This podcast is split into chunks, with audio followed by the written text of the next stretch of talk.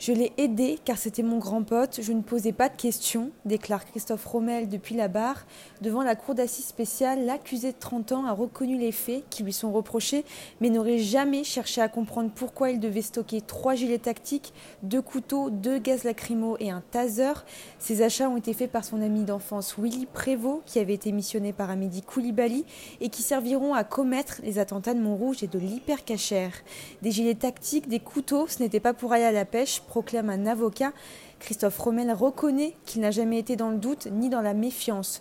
Je ne me suis pas posé de questions quand il mettait le matériel chez moi. Je ne me trouvais pas impliqué dans les achats, donc s'il devait se passer un truc, c'était pas de ma faute, rapporte-t-il.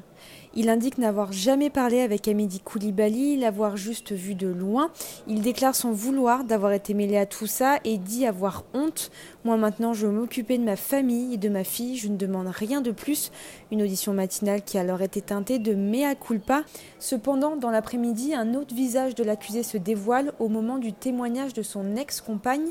Pendant près de deux heures, la jeune femme de 29 ans raconte en larmes et en tremblant qu'il la battait, la menaçait et l'humiliait.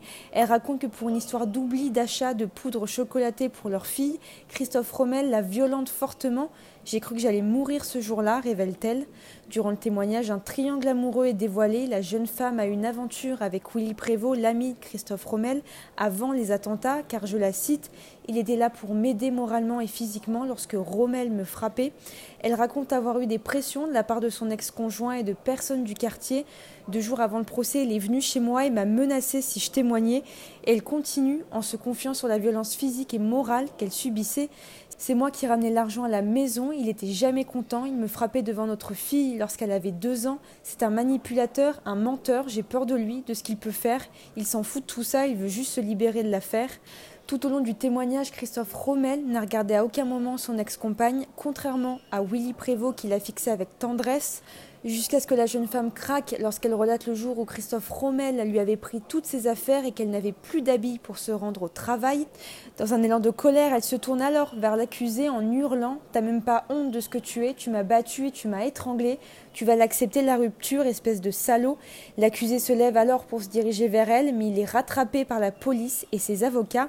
Après une suspension d'audience pour calmer les esprits, la jeune femme explique souhaiter déménager avec sa fille et refaire sa vie ailleurs dans la Christophe Rommel en cours 10 ans de prison. Au tribunal judiciaire de Paris, Églantine Delalleux pour RCJ.